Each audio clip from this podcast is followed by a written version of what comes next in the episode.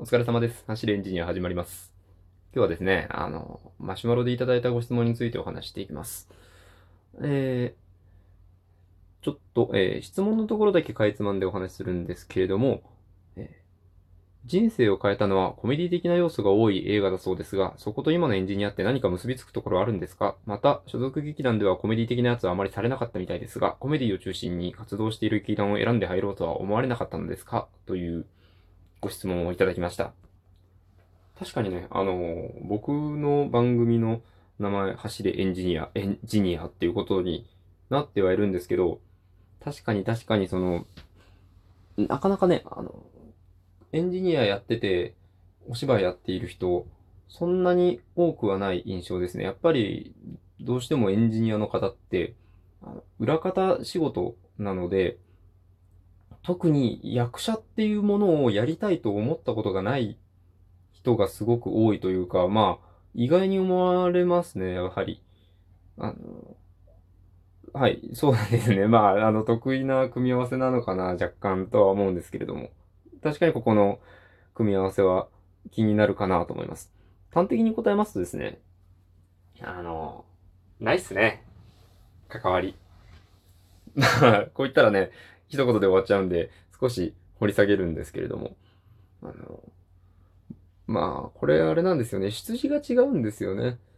僕がコメディが好きなのって、その、サマータイムマシンブルース、あの、僕の人生を変えた映画、これを見たところからなんですけれども、エンジニアになりたいと思った理由は、あの、戦隊もの、仮面ライダー、トランスフォーマー、まあ、いわゆるおもちゃですよね。おもちゃが好きだから、あの、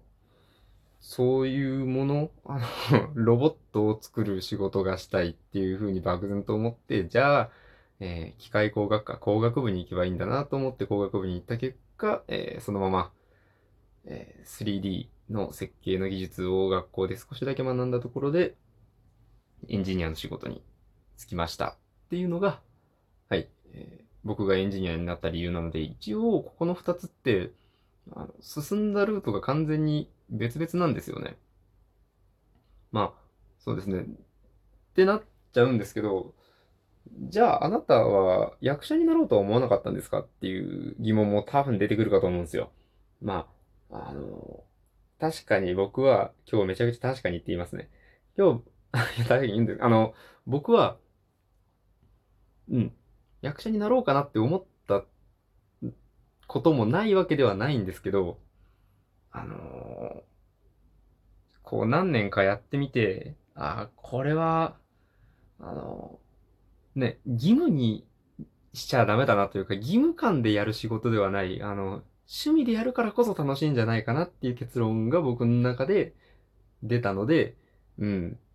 就活の際の選択肢には結局入らなかったですね。あの、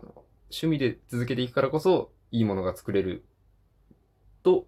僕はね、あの、僕はそういう人間だと思うので、あの、おもちゃを作るのも、このね、あの、自分でおもちゃ作ってるやつはこれね、もう完全に趣味じゃないですか。趣味ですし、お芝居も趣味ということで、そんなところで大丈夫ですかね、答えは。あの、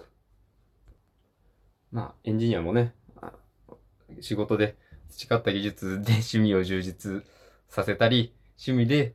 得得したことを仕事に活かしたりとかできたら、みたいな感じで、えーやっています。なので、まあ、密接に関わりはないというところですね。はい。あの、身も蓋もない答えになっちゃって申し訳ないです。で、二つ目。まあ、コメディ好きって言うけど、なんでコメディの劇団入んないのっていうところです。これはね、あの、例え話になるんですけど、ちょっと正しいのかわかんないですけど、センター試験ってあるじゃないですか。センター試験。あれ、あの、僕理系なんですけど、理系の人たちってセンター試験どこで差がつくかご存知でしょうか？あの、数学じゃないんですね。理科でもなくて、国語と社会科なんですよ。なんでかというと、あの、理系の人って数学と理科はできるんですよ。だって二次試験のために勉強してるんですから。二次試験のためにしてる勉強でセンター試験はね、あの、まあ、まあまあできるので、ここってそんなに差がつかないわけです。じゃあどこで差がつくのかというと、やっぱり国語、社会。はい、もう何が言いたいか お分かりになった方もいるかなとは思うんですけど、コメディやっているところにコメディ好きです、得意ですっていう人がいっても、あの、ね、新鮮味がないというか、お互い良くないんじゃないかなというか、僕はね、だってコメディがたくさん、コメディできる人がたくさんいるところに入っていって、あその中の一人っていうことになるじゃないですか。劇団側もコメディできる人が、まあ、10人から11人になるだけみたいな。なんかあんまりお互い美味しくないなと思って。で、まあ、ね、黒い方の理由ですよね。あの、キャラかぶりが怖いじゃないですか。あの、そうやってね、そのエンタメ的なことをならなおのこと、キャラかぶりは危惧していました。なので、ちょっとやめておこうかなって言ったところはあります。で、あともう一つがなんですけどね、これは、あの、綺麗な方の理由なんですけど、僕自身の役者としての可能性を広げたかったというとこですね。僕が自分で脚本書いてやろうと思うと多分、多分というか絶対コメディになります。僕はコメディしか書ける自信ないです。仮にハッピーエンドであるにしろ、誰かの心がこう砕けてしまうようなシーンって僕絶対書けないんですよ。なんか、僕まで一緒に辛くなっちゃうから。なんですけど、まあ、あの、今の劇団は、割とそういうこともね、ガンガンやってくれるので、演じるのはね、楽しいんで、そういう脚本を書いてくれるところで、そういう演出家のもと、自分の可能性を広げつつ、えー、自分の今持っている力を最大限活かしていく。まあそういうやり方ですね。そんなやり方ができる劇団に入ろうと思って今の劇団にしました。あの、カニカマ演劇祭の、えー、頼らずに、じゃなくて、えっ、ー、と、頼らざるを得ないみたい。そう、頼らざるを得ないみたい。えー、見てくださった方はわかると思うんですけど、